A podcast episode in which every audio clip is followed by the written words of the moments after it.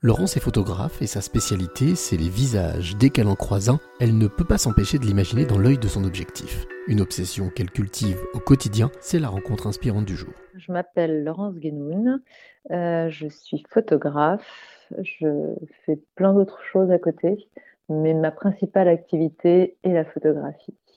Alors Laurence, la photographie, pourquoi? Euh, Par passion déjà. Euh, ça m'est venu il y, a, il y a fort longtemps je pense que je viens d'une famille qui m'ont beaucoup ouvert l'esprit sur, euh, sur plein de formes euh, d'art. Et, et c'est la photographie euh, sur laquelle j'ai jeté d'abord mon dévolu. Qu'est-ce que ça représente pour toi la photographie au quotidien? En, fait, tout en permanence. quand, je, quand je regarde quelque chose, j'ai souvent l'impression de cadrer est-ce que, je pourrais le prendre en photo? Comment je pourrais le prendre en photo? Je regarde la lumière en permanence, euh, comment, comment la lumière se pose sur les choses, comment la lumière euh, rentre dans une pièce ou l'absence de lumière. Ou, euh, donc, je suis en permanence dans la lumière, l'ombre. tout est photographiable sans l'être, en fait. Alors derrière cette observation obsessionnelle presque, est-ce qu'il se cache une émotion? Quelle est l'émotion qui se dégage? Quand tu, quand tu photographies quelqu'un ou un paysage euh, Ça peut être, euh, je, peux, être très contemplative avec plein plein de paysages que je regarde en me disant euh, c'est très beau mais ce n'est pas photographiable, en tout cas par moi, certainement par quelqu'un d'autre. et puis, et puis avec, avec l'humain, avec les gens, c'est là c'est très complexe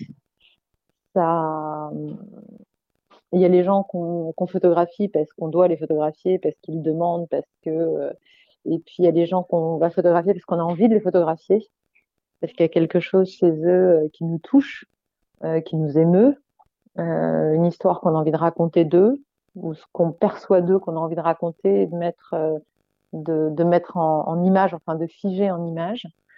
Euh, pouf, c'est complexe. je sais pas.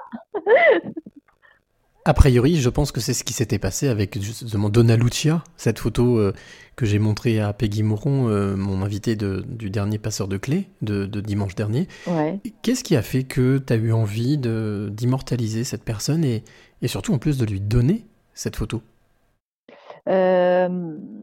Bah c'est déjà, alors c'était déjà une rencontre une, euh, une, rencontre quand je travaillais, euh, j'ai commencé à travailler avec, avec cette grosse ONG dans cette favela particulière. C'était la première fois que j'y allais. Je passais un week-end là-bas avec, euh, avec Teto.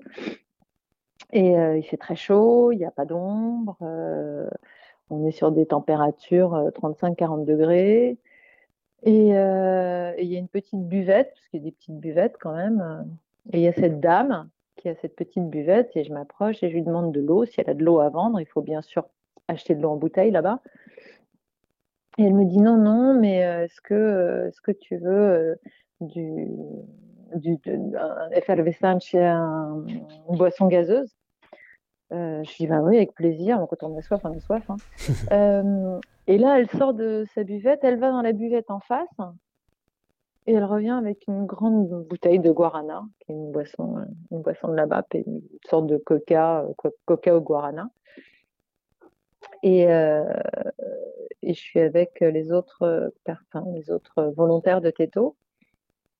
Et elle nous apporte des gobelets et on commence à boire et on est très content de boire, on papote un peu et je lui dis bon mais combien je te dois? Et elle me dit rien. Je lui dis pas si là je te dois quelque chose mais non rien. Et elle était accoudée euh, à son petit bar, derrière son petit bar. Elle a un visage très buriné, elle a un, regard euh, euh, très doux et très, euh, très marqué par la vie. très mélancolique aussi, mais enfin mélancolique et joyeux à la fois, c'est assez. Et je lui dis, vous êtes très belle, est-ce que je peux vous prendre en photo? Elle me dit, non, non, je suis pas belle. Je dis, si, vous êtes très très belle laissez-moi vous prendre en photo, je, prends un portrait de vous et puis si, si vous plaît pas, je l'efface. Je vous le montre et je l'efface s'il vous plaît pas. Et donc elle accepte et je prends un premier portrait d'elle que je lui montre et elle a l'air contente en fait. je crois qu'elle, aime son, visage, en tout cas, euh, euh, cette photo. Et ça a été le début d'une très très belle amitié. Une très très belle amitié, d'une belle complicité entre, entre elle et moi qui a, qui a duré, euh, qui a duré ben, jusqu'à jusqu'à ce qu'elle meure l'année dernière. C'est une très belle histoire en tout cas, une belle rencontre. Oui, mais je crois que c'est elle qui m'a aussi donné euh, l'envie euh, l'envie de, de, travailler avec, avec ces gens et avec cette communauté, parce qu'il y avait quelqu'un qui n'a rien, rien, et qui vous offre, qui vous offre comme ça quelque chose qu'elle va chercher en plus euh, ailleurs. C'était pas son stock, c'était.